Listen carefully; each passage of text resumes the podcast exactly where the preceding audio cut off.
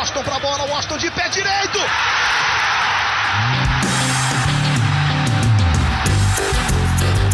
Está entrando no ar o podcast. Sabe de quem?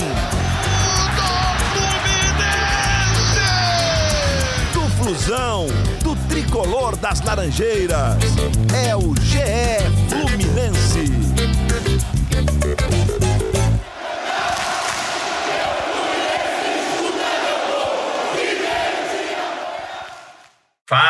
Torcedor tricolor! Tá começando o episódio 82 do podcast GE Fluminense. Eu sou o Luciano Melo. Tem muita coisa para falar desse empate. Depois de um empate muito animador com o Atlético Mineiro. O Fluminense jogou bem pior, mas também arrumou um ponto contra o Ceará em casa. Para falar bastante sobre isso, eu estou recebendo aqui dois convidados. Um deles, o setorista de Fluminense do GE, um dos setoristas. Como é que você está, Felipe Siqueira? Seja bem-vindo. Fala, Luciano, tudo bem? Como você disse aí, dois empates seguidos, né? Fluminense primeiro tinha empatado com o Atlético Mineiro, um empate promissor fora de casa que gerou uma expectativa muito positiva na torcida e agora esse empate dentro de casa com o Ceará. O Ceará nem está tão lá embaixo na tabela, mas está tá ali na posições intermediárias, mas é um empate dentro de casa que gera uma, uma expectativa aí, uma preocupação na torcida do Fluminense, não só pelo resultado, mas também pela atuação, né? Sim, o principal é a atuação, vamos falar bastante sobre isso. E aí, nosso segundo convidado, sempre pedido nas redes sociais pelos ouvintes, o já consagrado gigante finlandês. Como é que você está, Cauê Rademacher? Seja bem-vindo. Muito obrigado. E o Fluminense, mais uma vez, dá uma decepcionada na sua torcida, né? O Fluminense não consegue engrenar. Vocês são mais novos, vocês não pegaram carro, o carro a álcool nos anos 80 que demorava às vezes a engrenar. Você achava que, é, aí tinha que deixar no sol para esquentar, para pegar. Aí você achava que ia, não ia. É esse Fluminense aí desse brasileiro. Esse empate lembrou bastante para mim o empate do Fluminense contra o Atlético Goianiense. Lá mais atrás, o Fluminense vinha de três vitórias. Isso, no brasileiro.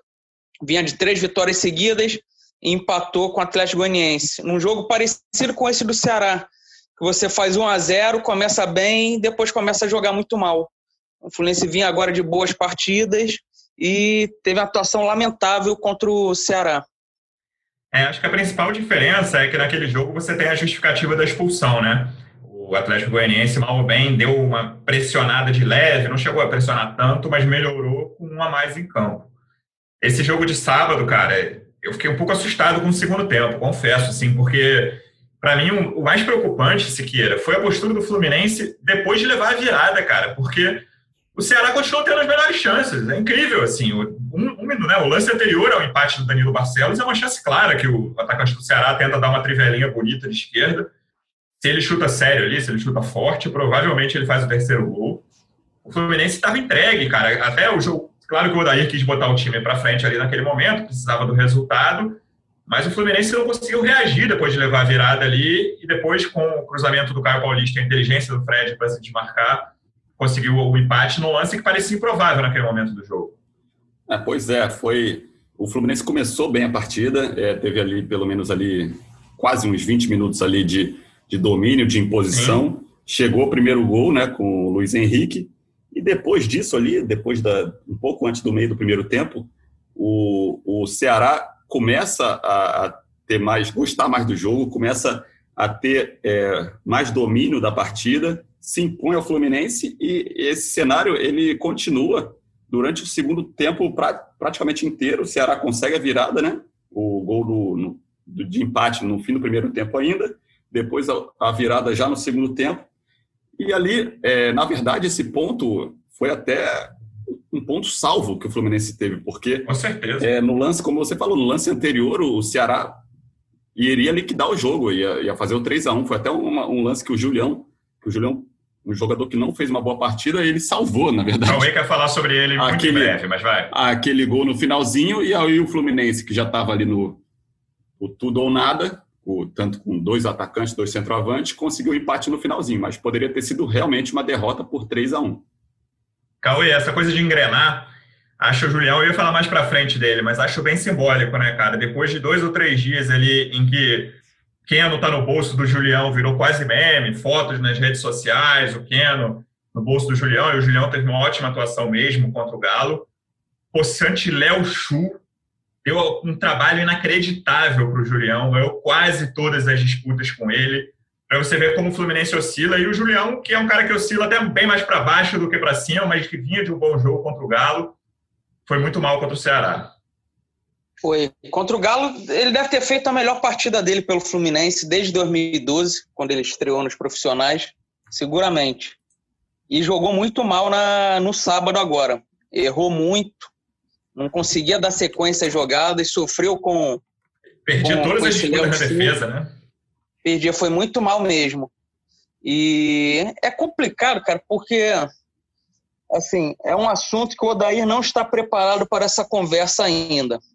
Mas você jogar com Nenê e Fred, você não vai conseguir muita coisa, não.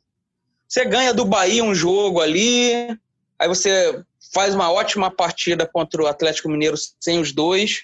Não estou dizendo que é para tirar os dois de uma vez, não, até porque o reserva do Fred é o Felipe Cardoso.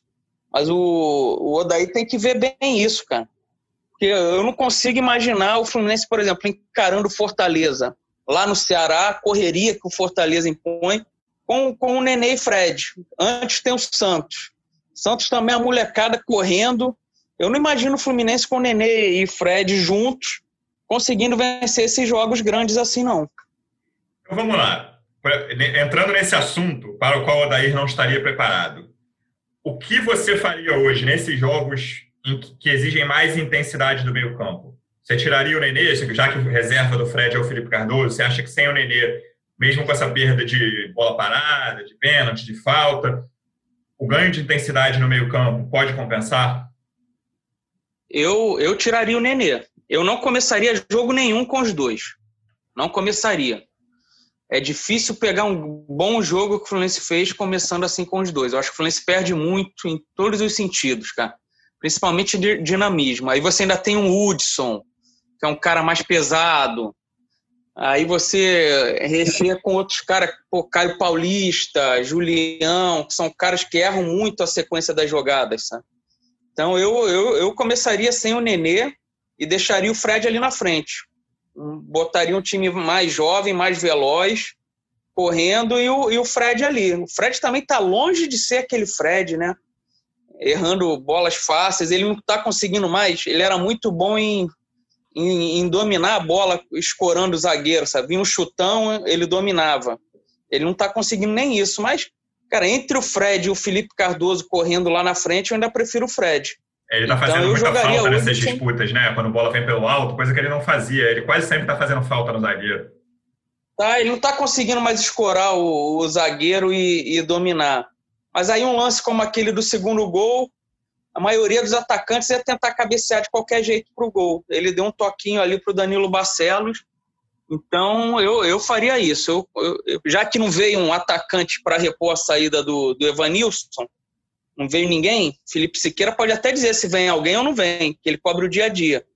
Mas, Luca, mas né? se, temos, se temos Fred e Felipe Cardoso, tem que ser o Fred. Então, mexe ali atrás no Nenê. Cara, sabe o que me chamou mais atenção no Fred nesse lance? Depois o, o nosso ouvinte pega aí o vídeo dos melhores momentos, vê o segundo gol do Fluminense, a movimentação do Fred dentro da área, cara. Quando a bola tá no Marcos Paulo ainda, antes de chegar no Caio Paulista, ele já tá indo para frente, para trás, para trás igual um maluco. Acho que é o Eduardo Brock, o zagueiro que tá na marcação dele. E o zagueiro fica perdido, cara. Quando a bola chega na cabeça do Fred, o zagueiro já tá a um metro de, de distância, nem sabe onde está o Fred. E aí a inteligência de dar o toquinho. Mas assim, são poucos centroavantes no Brasil hoje que fariam toda aquela movimentação que ele fez antes de a bola chegar nele. E ele sempre fez isso, né? Ele Sim. entra quase para dentro do gol e dispara para trás e sempre recebe livre essa bola. É, essa questão do Fred Nenê, eu acho que até pelo exemplo positivo que teve ali contra o Atlético Mineiro, acredito que o Odair vai, vai usar mais vezes essa questão de tirar ou um ou dois, né? É, principalmente nos jogos fora de casa, é, contra adversários que têm essa, essa intensidade maior. E vamos ver o que ele vai fazer, né? Porque esses dois próximos jogos são contra dois times bastante intensos, né? O Santos, ali com aquele ataque marinho, Soteudo, e o Fortaleza que também, e o Fortaleza fora de casa. Que tudo indica não joga, mas vamos ver, né? deve estar tá, tá sendo vendido. É, é, tem isso, tem isso. Mas assim, é, o Santos, por ser em casa, talvez o Odair, estou pensando com a cabeça do Odair, talvez o Odair ainda é, pense em manter Fred e Nenê, pelo, é, pelo menos ali um. Fora de casa, eu acho que ele pode é, cogitar tirar até os dois, como ele fez contra o Atlético Mineiro. Mas como o Fortaleza não é o Atlético Mineiro, eu acho que ele também pode pelo menos manter um. É, o Fred é, é isso ali, né? Diga lá. Osqueira, qual, qual, é a diferença sem público de jogar dentro ou fora de casa hoje em dia? Não tem diferença nenhuma, cara. O gramado. É, é, tem, tem, tem, tem, conhecimento ali da, da do estádio, tem, ah, me, menos, menos desgaste com deslocamento, tem algumas coisas ali. É, é o, o, o, time realmente fica mais à vontade jogando em casa, assim, mas claro que é, diminui esse impacto né, com, com e sem público. Mas, é, voltando ali ao Fred, é, o Fred é isso, né? O Fluminense vai depender de algumas bolas específicas, ele dentro da área é um cara é, muito bom. Ontem, é, ontem não, sábado, né? Ele foi é, decisivo ali no segundo gol, mas também perdeu um gol muito é, na, nos primeiros minutos, né? Um que ele não costuma perder, aquela furada ali que não é característica dele. É, ele, acho que ele não. Ele se surpreendeu com aquela deixadinha do Nenê, né? Foi uma foi. ótima deixadinha, ele acabou sendo pego de surpresa. Mas assim, a bola também não chegou muito nele e quando chegou, ele também não, não, não conseguiu fazer muito esse trabalho ali de, de pivô para a chegada do, do restante do time, mas acabou sendo participativo ali no resultado. E para puxar outro assunto ali para concluir também, é, o Julião sofreu muito ali com o Léo Chu e o Vinícius ali, mas o lado direito inteiro do Fluminense, o Digão e o Julião, que tinham feito grandes partidas contra o Atlético Mineiro. Os dois foram, Sim. talvez, dois dos melhores jogadores do Fluminense contra o Atlético Mineiro. Foram, talvez, dois dos piores jogadores do Fluminense contra o, o Ceará. Eles sofreram muito ali. O Ceará é, levou muito perigo sempre pelo lado esquerdo do ataque, ali em cima dos dois. Ganharam quase todos os, os lances ali, o Léo Chu e, e, o Vinícius. É, e aí é aquela questão, né? A gente depois fala assim de mudanças que, que o Odair vai ter que fazer para o próximo jogo e vão passar justamente por, por esse setor. Então, deixa eu só lembrar aqui o torcedor, escalação do meio para frente contra o Galo, com intensidade, sem os, sem os veteranos. Era Hudson, Dodi e Iago, nas pontas abertas, o Pacheco, que saiu logo para o Caio Paulista, e o Luiz Henrique, e o Felipe Cardoso, do centroavante. No sábado agora, do meio para frente, era Dudson, o Dudson aí, Hudson, Dodi, Nenê, Iago Felipe, Luiz Henrique e Fred.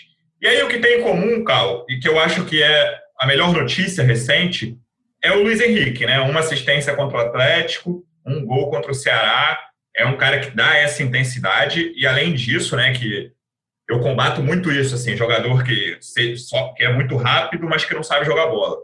O Luiz Henrique é um cara muito técnico, é um cara que a gente tem que ver a finalização dele ainda, apesar de ter feito esse gol, foi uma cabeçada até um pouco estranha, né? Assim, não sei exatamente o que ele quis fazer, mas botou lá dentro, é o que interessa. Mas é um jogador que tudo indica que vai ser muito útil nessa sequência de temporada para o Fluminense. É, ele tem que ter mais fôlego, né? Mais preparação física, porque ele Sim, morre cansa. muito, uhum.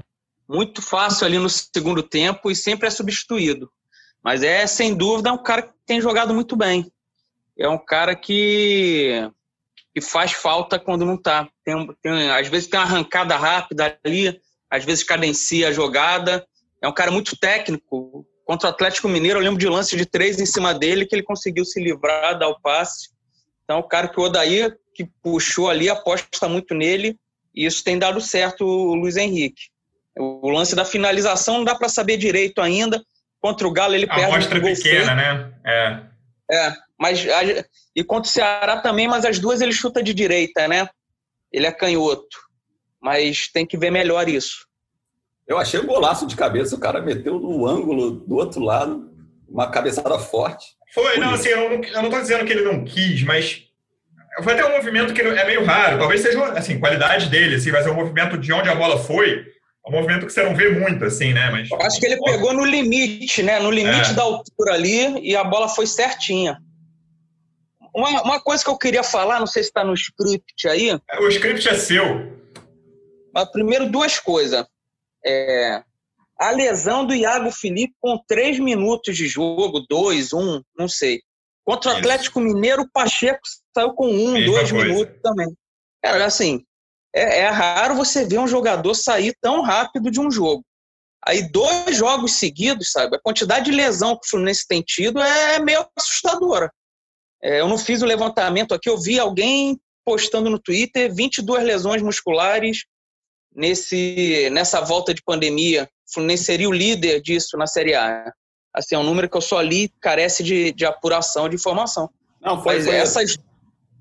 foi uma reportagem, até acho que do, dos planos estatísticos, levantamento, o Fluminense acho que é um dos com mais lesões, é, acho que desde a volta, tem, tem, teve esse levantamento recente mesmo. Porque com dois minutos de jogo, um minuto, é, é muito rápido, sabe? Você perder um jogador assim, você já queima uma tempo, mudança. É, Cauê, no, no, no, nosso tempo, eu dizia que faltou aquecimento para quem se machucava cedo assim, né? Sim, faltou alongamento, não alongou direito. e, mas isso tem chamado a atenção, tem estranho. O Odair ainda falou: ah, não, o jogador é uma maratona de jogos, que ele tem razão. E uma estatística que você tinha visto, não foi? Sim, que o, eu vi no Twitter alguém postando que o. Aí carece de, de apuração, não quero falar de orelhada, mas que seriam 22 lesões musculares do Fluminense desde a volta da pandemia. Seria o clube que mais lesionou. Sabe disso, Felipe Siqueira? Então, é, recentemente o espião estatístico do GE fez até um levantamento, acho que deve ser esse aí que você mencionou. O Fluminense é um dos times que mais é, teve baixas por lesão muscular tal, é, desde essa volta à pandemia. É, essa Porque coisa do. E, e, o Iago faz muita falta também, né, Cal? Em relação ao Pacheco, que foi o cara que se machucou cedo contra o Galo, que é aquele cara irregular, tinha até feito uma partida razoável contra o Bahia, o jogo anterior mas o Iago, você já perguntou muito aqui qual é a verdadeira posição dele, ele vinha de uma boa sequência. Quem diria que a gente está aqui elogiando o Iago e dizendo que ele fez falta, né? Um abraço para o meu amigo, um abraço para o meu amigo Marcão, que é fã do Iago. É, mas o Iago vinha de alguns bons jogos ali. Goiás Atlético Mineiro. E assim, mesmo se ele viesse mal, você perdeu o cara tão rápido, Aí o Odaí botou o André, que é um, é um clássico primeiro volante. Aí botou o André ali na esquerda. O time ficou mais pesado, com menos dinamismo ainda, sabe? Eu acho que isso atrapalhou eu, muito o Fluminense contra o Ceará. Eu acho que essa saída realmente teve um impacto mesmo, assim, deu uma desorganizada no time do Fluminense. É, a entrada do André, eu, o André é um bom jogador, é um jogador de potencial, jovem, é, mas, como você falou, ele é primeiro volante. É, não tinha muitos é, gente ali de característica do Iago, Opção, né? volante, é. é. no, no, banco de reservas para botar. O Michel Araújo estava tá, fora por lesão, por lesão não, por dores na panturrilha. É, e aí ele bota o André, só que ele bota o André exatamente na função do Iago, que não é uma função que o André está acostumado, não vem jogando, nem na base vinha jogando assim. E aí eu acho que o, o Odair poderia ter feito o quê? Poderia ter invertido o André com o Dodi, poderia ter botado o André realmente de primeiro volante, que é a posição dele. Eu não achei que o André entrou bem ali, ali onde ele entrou, não. Cara. O, o, o Dodi é um cara que já fez essa função de segundo volante no, ali nas finais do estadual é, e no início do brasileiro e fez muito bem. Depois ele acabou sendo recuado para primeiro volante, soltando mais o Hudson, mas poderia ter feito essa inversão durante o jogo e ele fez no segundo tempo isso. Né? É. Ah, no segundo tempo ele, ele tira o Hudson, né? E aí deixa o André e o Dodi como primeiros e segundo volantes ali, os dois isso. fazendo funções, é, as duas funções. Bota, e aí o Nenê, que estava jogando mais pelo lado, passa a jogar centralizado. Só que eu acho que o Fluminense perde totalmente o meio de campo ali, porque é, e aí o, o, Ceará domina aquela área nesse intervalo, esse sem o Hudson ali. Apesar de o Hudson também não tá, estava fazendo uma partida fantástica, quando ele abre mão dessa trinca de volante que ele não gosta de que, que chama de volante, trinca de meias ali, o, o, Ceará acaba dominando ainda mais o meio de campo, porque o Nenê é ele é um meia atacante, né? Ele, é, ele é praticamente o um homem de frente ali. Então ficou só o Dodi e o André e o Ceará cresceu ali. Foi um, um dos problemas do Fluminense nessa partida, foi realmente esse setor do meio de campo. É uma, assim, mudando um pouquinho de assunto, mas a crítica que eu tenho ao, ao Odair é a seguinte. É, por exemplo, o Lucas Claro vinha sendo o melhor jogador do Fluminense no, no campeonato, um dos melhores, pelo menos. Voltou de lesão, ficou no banco. O Calegari, COVID, que entrou né? na direita, voltou. É, lesão não, perdão. O Calegari era Covid também, né? Voltou. Os dois. Tá no banco. Assim, o jogador sai e volta e não volta pro time, sabe? Você não pode abrir mão do, do Lucas Claro, não é porque o Digão errou, não, sabe? Mas o, o Lucas Claro é, é, um zagueiro muito mais rápido, um tempo de recuperação muito maior. Não dá pro cara ficar no banco. O, o Julião já está há muito tempo no Fluminense e nunca vingou. Então, assim, o Calegari não que seja nenhuma sumidade, nada demais, mas é um cara jovem ali que estava num nível um pouco acima já do, do Julião. Esses caras saem, eu não duvido que o Michel Araújo volte no banco também, sabe? É, Acho que isso aí era, tá errando. Era um dos próximos tópicos, sim, Carl. Essa questão do, dos caras com Covid, principalmente o, o Calegari e o Lucas Claro, o outro titular que teve foi o Luiz Henrique, não foi isso, Siqueira?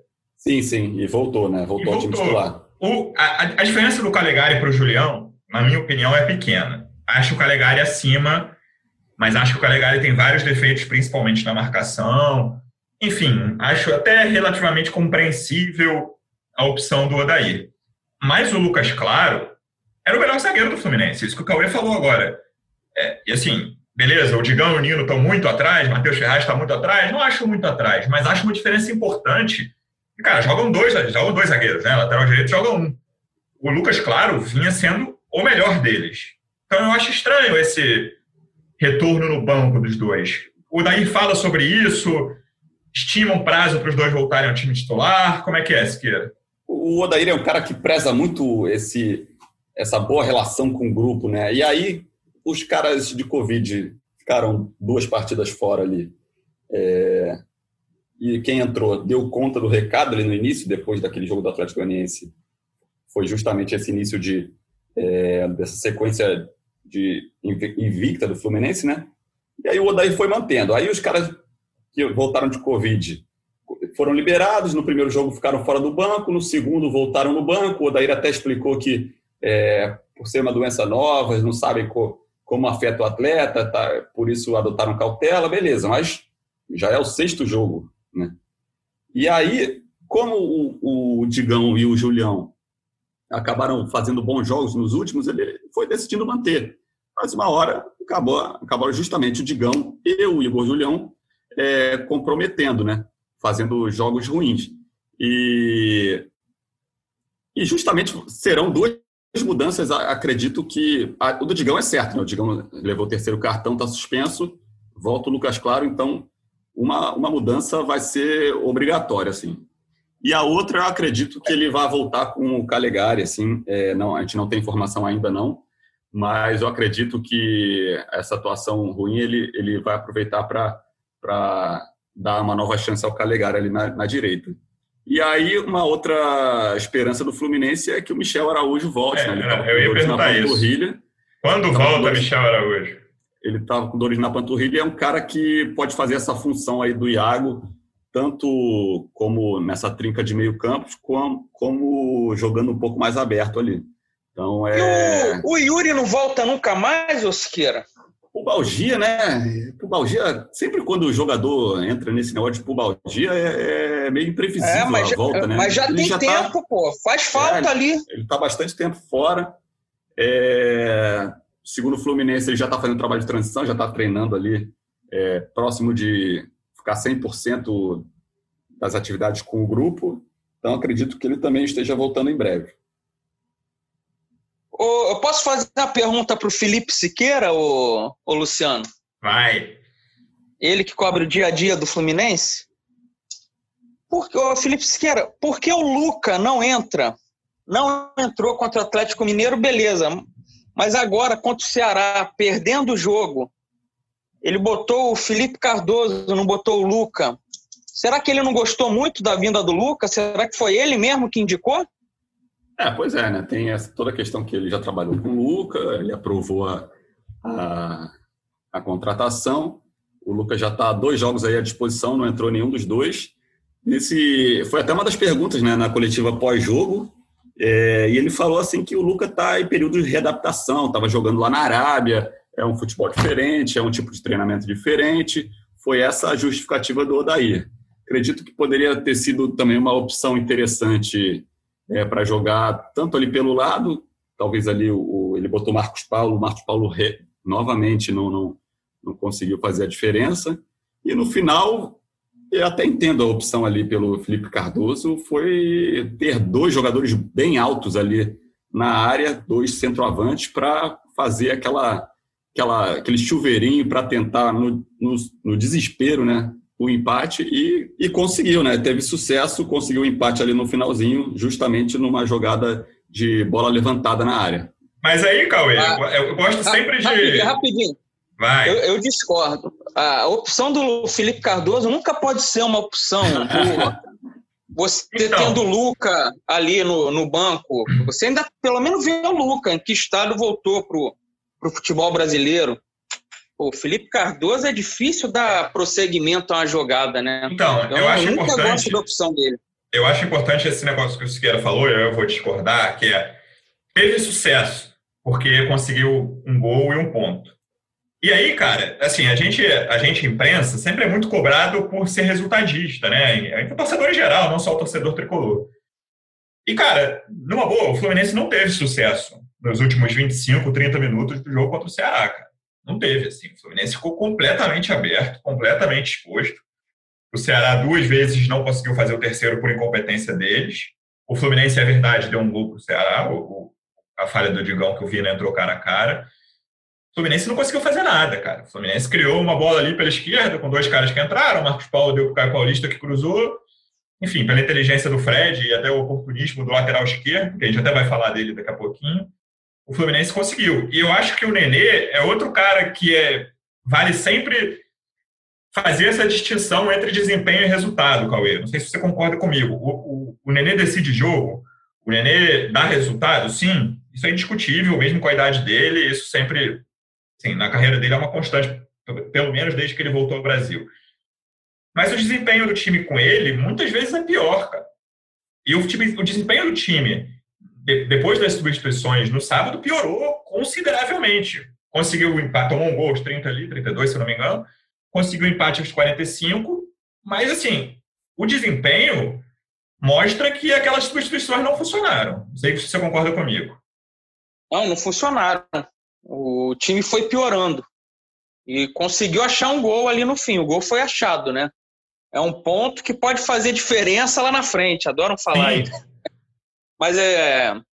Por exemplo, sobre o Nenê, eu, eu acho que é um cara que o Fluminense não pode abrir mão. O elenco que o Fluminense tem não pode abrir mão de um cara que sabe bater na bola, bate pênalti, falta, escanteio, vai fazer seus gols, mas também não pode ficar refém dele, sabe? Que por muitas vezes ele prende muito a bola, dá uma penteada na bola, esperando a falta, sabe? Por isso que eu falei no início aqui do, do programa, que eu não, eu, eu não gosto dele com o Fred juntos, sabe? É, era um ou outro. E como o Fred não tem reserva, o Fluminense vendeu o Evanilson e, e, e não contratou ninguém para a posição, então é Fred ou Felipe Cardoso. Aí não tem nem o que pensar muito, né? Eu queria ver contra o Santos, Sequeira. É, qual é a questão do Iago? A gente sabe em relação à gravidade de lesão, porque eu queria ver um meio-campo e pontas leves sem o Nenê. Queria ver, e aí concordo com o Cauê nesse ponto de que faz pouca diferença ser em casa ou não. Lembrando o jogo domingo, 4 da tarde, no Maracanã, Fluminense Santos. Iago tem chance de, de entrar em campo nesse jogo? ainda não tem informações, vamos até correr atrás dessas informações aí é, hoje, né, segunda-feira, mas acredito pelo ali, pela característica ali da, de como ele sentiu, acredito que ele vai ficar um tempinho de molho aí. É, e aí a expectativa é que o Michel Araújo volte para justamente entrar nessa função dele. É, pontas também está complicado para o Fluminense, né? Porque o Pacheco também vai estar é, tá fora aí um bom tempo. Então, Luiz Henrique é mais um. É, Luiz Henrique, o outro ali, o Caio Paulista não tem a mesma velocidade que, que Pacheco e Luiz Henrique. Marcos Paulo não tem essa característica. O Luca também não, não é um jogador de tanta velocidade. Difícil ter essa, essa, esses dois pontas velozes, né? É, o, o Nenê, ele até ele não joga de ponta, né? Ele jogou, ele começou jogando ali de meia esquerda, até começou bem o jogo, fazendo umas triangulações boas, uma tabelinha boa com o Danilo Barcelos, mas depois realmente ele caiu de ritmo, caiu de produção e no segundo tempo, quando ele foi mais centralizado, o Fluminense não conseguiu é, se impor ali, né? Tava Caio Paulista pela direita, Luiz Henrique, depois o Marcos Paulo pela esquerda, e, e esse trio ali de ofensivo ali do Fluminense junto com o Fred ali não, não conseguiu produzir. Mas é, é não tem muito para onde sair também, né? De, de, montar um ataque muito veloz ali pro Fluminense. Então, eu, eu acho que a grande missão do Odair, agora o Fluminense só joga fim de semana durante um bom tempo, né? Tá eliminado Sim. de tudo. É, só joga fim de semana. O Odair Até precisa. É, o Odair precisa recuperar o Marcos Paulo. Ele precisa encontrar uma forma de fazer o Marcos Paulo jogar o que o Marcos Paulo jogou, por exemplo, na reta final do Campeonato Brasileiro ano passado. Se o Marcos Paulo começar a jogar bem, o Fluminense ganha muito ali, cara, porque ele é, é tecnicamente, ele dá de mil ali nesses caras todos que o Siqueira citou agora. Caio Paulista, Luca, Felipe Cardoso, Pacheco, todos ali. Mas aí ele tem que achar ali um jeito de, de fazer o Marcos Paulo jogar. Se é Agora... encostado ali no Fred, se é no lugar do Fred, não sei. Aí é o problema é do Odair que é pago para isso. Mas ele tem que achar um jeito de, de fazer o Marcos Paulo jogar e o Marcos Paulo funcionar ali para ser um diferencial do Fluminense, já que pelo visto não vai contratar mais ninguém. Tá com 26 pontos ali, tá com boi na sombra. Então, é, cabe ao Odair aí tentar achar um jeito pro, pro Marcos Paulo jogar. Enfim, o Odair vai ter um tempo, né? Esses Agora vai ter semana livre até meio de janeiro para os próximos jogos, né? Rodada sempre fim de semana. É, então, então ele vai ter esse tempo para tentar trabalhar melhor o Marcos Paulo, até não só taticamente, até psicologicamente. Ele, eu acredito que, por mais que, que seja que o jogador queira é, se dedicar ao Fluminense ali, tente manter o foco, toda essa conversa de negociação acaba tirando um pouco do, do foco do atleta, inevitável. É, e, e, a chegada do Luca pode também ser um, um, ponto que o Marcos Paulo possa crescer. Né? O Luca tem é o jogador ali que se assemelha um pouco mais às características do Evanilson, é o cara que é, faz essa infiltração ali, é o famoso facão lá do Evanilson, que o Marcos Paulo é, serve muito bem. É um jogador que sabe jogar mais de costas né, para o time já apontado de frente para o gol adversário pode ser que uma parceria Luca e Marcos Paulo renda frutos, né? É uma opção aí que o, que o Odair pode tentar trabalhar aí nesses treinos aí que ele vai ter agora nessas próximas semanas. É, eu queria ver, não, não na condição de hoje do Marcos Paulo, mas como o Cauê falou, em relação a uma possível recuperação dele, acho que hoje, em termos de potencial, os dois caras ideais para jogar pelos lados seriam Luiz Henrique e Marcos Paulo mas o Marcos Paulo precisa melhorar. E a gente sabe que ele não é, o Cauê lembrou bem do, da reta final do Brasileiro do ano passado. Porque eu já vi tricolor falando, ah, jogador de campeonato carioca, contra time pequeno. E não, o Marcos Paulo teve ótimo desempenho na reta final dos últimos jogos do Brasileiro de 2019. Ele sabe jogar contra time grande, ele tem condição de fazer isso, mas ele vem num momento muito ruim. O Fluminense, não foi, é, o Fluminense não foi rebaixado ano passado, muito graças a ele, que decidiu vários Sim. jogos ali no, no fim. Sim, cresceu, cresceu muito. É, Para falar de coisa que está funcionando, fora o Luiz Henrique, acho que o Danilo Barcelos é uma grata surpresa, né, Siqueira? E gol e assistência, não teve tanto trabalho na defesa, até porque a gente já comentou que o Ceará atacou muito mais pelo lado do Julião. Vem se firmando numa posição que era muito problemática para o Fluminense nessa temporada. É uma grata surpresa. É, ele é um jogador que dá uma. É, solidifica ali, né? Dá, uma, dá, dá atuações mais sólidas ali mais constantes ali pela, pela lateral esquerda e o Egídio vinha numa fase muito irregular, né? É, ele, o Egídio é até um jogador que tem qualidade, tem um currículo, é, sobe bem, cruza bem, mas lá atrás ele dava muitos vacilos e o Danilo Barcelos dá uma segurança maior lá atrás e dessa vez ele ganhou um protagonismo lá na frente também, né? Ele nem sobe tanto, mas dessa vez ele conseguiu mais liberdade, subiu, fez o cruzamento do primeiro gol e participou e fez o segundo gol, né? Então é, foi uma grande partida do Danilo Barcelos. Ficou fora da última partida por suspensão. Acaba ele também toma. É, esse cartão. é o problema dele. É, então ele vai ficar, vira e mexe, ele vai ficar fora uma partida ou outra. Mas é, quando ele está, é, acho que ele tira uma preocupação do Odair. É uma preocupação ali a menos do Odair. É um cara que dá um pouco mais de segurança pelo lado esquerdo do Fluminense. Tem gostado dele, Cauê, até agora? Então, eu já falei aqui. Quem não viu o Branco jogar, olha para o Egídio e depois olha para o Danilo Barcelos. Você vai achar que é o Branco. Só por não estar tá o Egídio ali na fase que está jogando. Tem ido bem, mas é bom a gente não se empolgar, porque no Vasco ele começou bem e depois foi mal, no Botafogo a mesma coisa. Botafogo acho que nem começar ele começou bem, é, foi mal o tempo todo. Eu, eu, lembro bem do Vasco batendo falta, chamando foi. atenção, mas depois desandou. Vamos, vamos, vamos com atenção, com cautela. É, tá longe de ser o primor técnico. É se ele fizer o feijão com arroz ali, ele vai conseguir não comprometer e aí tendo oportunidade subir ali como fez nesse último jogo criar oportunidades também para o Fluminense. É, concordo. É um jogador para ser observado, mas vem bem até agora. Siqueira, para fechar, queria te fazer uma pergunta até relacionada a uma matéria que a gente publicou no GE hoje. Vejam lá no globoesporte.ge.globo barra Fluminense, mudou o nosso endereço. Renovação do Dodi. Em que pé está? Jogador que tem contrato acabando. É uma renovação que está complicada, não está, melhorou. Como é que está isso? Pois é, a matéria assinada aí pelo nosso companheiro Thiago Lima, o Noel. Um abraço para ele. Ele até, ele até cobriu o jogo, fez uma análise também bastante interessante da partida aí contra o Ceará. Vale a pena também o torcedor dar uma, do Fluminense dar uma olhada lá.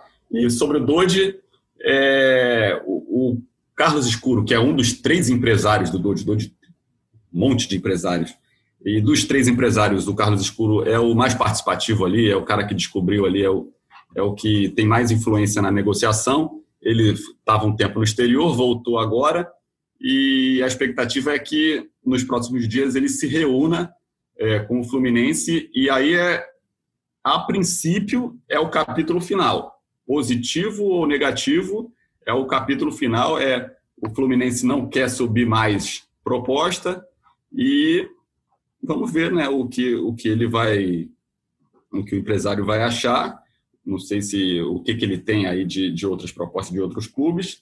Se não chegarem a um acordo, é, Dodi só fica até o fim do ano, nem termina o brasileiro pelo Fluminense, porque aí ele já pode assinar é, um pré-contrato com. Teriam 11 rodadas sem ele. É, o, é, o, o ano clubes. acaba na rodada 27 do Brasileirão. É preocupante para o torcedor do Fluminense, porque é, ele é um dos jogadores mais constantes né, desse, desse grupo, desse elenco. Mas vamos ver, né? É... E também não tem muitas alternativas, não. O Fluminense está até monitorando o mercado para caso perca ele é, já para o início do, de 2021, que é a reta final do brasileiro, né? É, já está monitorando para ver uma substituição. Mas eu acredito assim, se ele, mesmo que se ele não ficar para o ano que vem, não acredito que ele vá fazer corpo mole, que ele vá cair de produção. Parece um cara bem profissional ali. Acredito que ele vá até o fim do contrato é, com a mesma dedicação que ele, que ele mostrou ali no Fluminense. Mas, ué, né, o torcedor do Fluminense aí espera que tenha um desfecho positivo.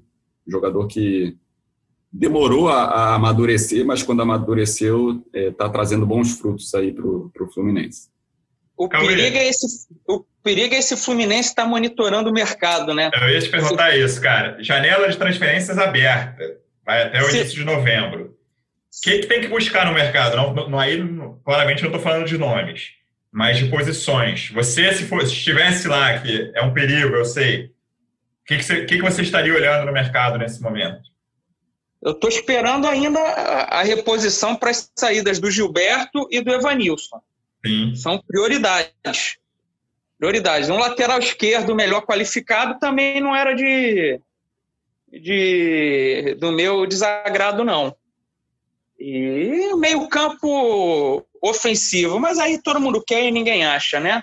Mas um meio campo ofensivo, mais dois laterais e um centroavante. E se o hoje sair, que é, talvez a resposta saia logo, acho que vai precisar de um cara ali para a posição dele. Vai, mas tá monitorando o mercado. Siqueira já avisou. Torcedor uhum. cobre o Felipe Siqueira aí em janeiro se, se não vier ninguém. É novembro, né? Porque para trazer de fora é início de novembro. É, porque ele só sai no fim do ano, aí não vai vir ninguém, né? Para janeiro. Não, se ficar esperando 31 de dezembro, não, não, vem, não vem.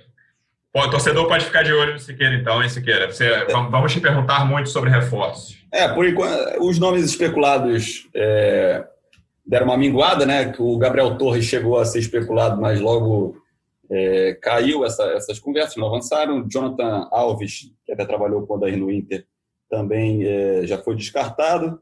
Que sorte, hein? É, eu, eu ia acredito... falar isso agora, cara, para alegria da torcida tricolor.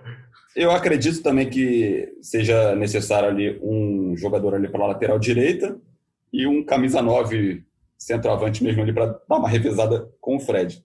E, mas a negociação em andamento, pelo menos a, de, podem ter outras que a imprensa ainda não, não, descobriu. A negociação em andamento tem a do Marquinhos Cipriano, que ele é, ele é ponta esquerda, né? Ele revelado pelo São Paulo, joga também, é do Shakhtar, ele tem jogado de lateral esquerdo algumas partidas lá no Shakhtar. É, a negociação ficou um pouco é, em banho-maria, porque o Shakhtar também teve um surto de Covid e perdeu seus dois laterais esquerdos, então tem jogos da Champions aí nos, nos próximos dias. É, e ele acabou, ele não estava tendo muito espaço, acabou sendo acionado para até para participar da partida como lateral, né? Como lateral esquerdo.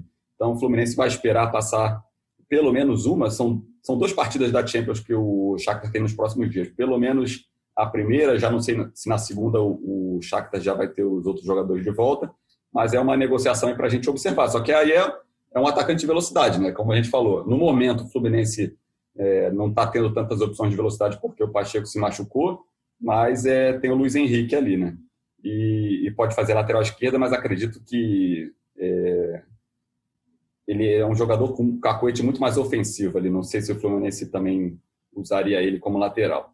É, lembrando que a fase de grupos da Champions começa nessa terça, dia 20, e a, e a segunda rodada já é na semana que vem. Então, é, já estaria Real Madrid agora, dia 21. Sei, é, famosa quarta-feira. Você imagina que essa negociação tenha um desfecho, seja positivo ou negativo, até a semana que vem? Não acredito que isso aí vá se estender até o fim do mês.